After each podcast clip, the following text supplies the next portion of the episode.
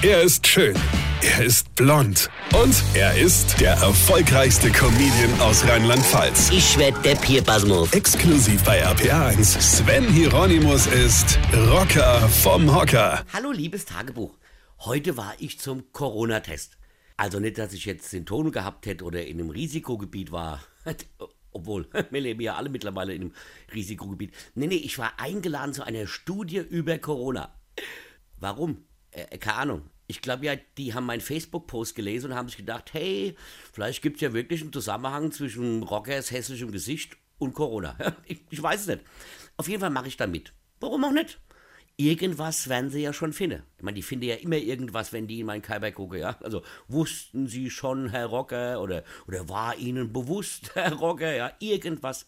Naja, also die haben mir Blut abgenommen, ja, also also jetzt nicht alles, sondern nur so ein paar Röhrchen, haben mir so Stäbchen in den Hals geschoben, mit äh, irgendwelchem Schmirgelpapier mir in die Augen gesteckt, um Tränenflüssigkeit zu sammeln, ja. Da habe ich nur gedacht, ey, ein kurzes Weine, kenn dich Weine, hätte es bei mir ja auch getan, ja.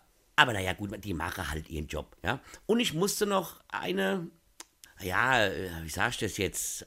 Äh, also die wollte von mir was haben, äh, was, äh, was normalerweise ins Wasser plumpst und mir dann direkt in die Spülung drückt. Ja, also da musste ich das dann vorgestern Abend machen und dann halt gestern Morgen mitbringen. Ja, jetzt war das Wetter so schön, also dachte ich, ach komm Rocker, fahr doch mit dem Fahrrad in die Stadt. Ja, habe ich auch gemacht.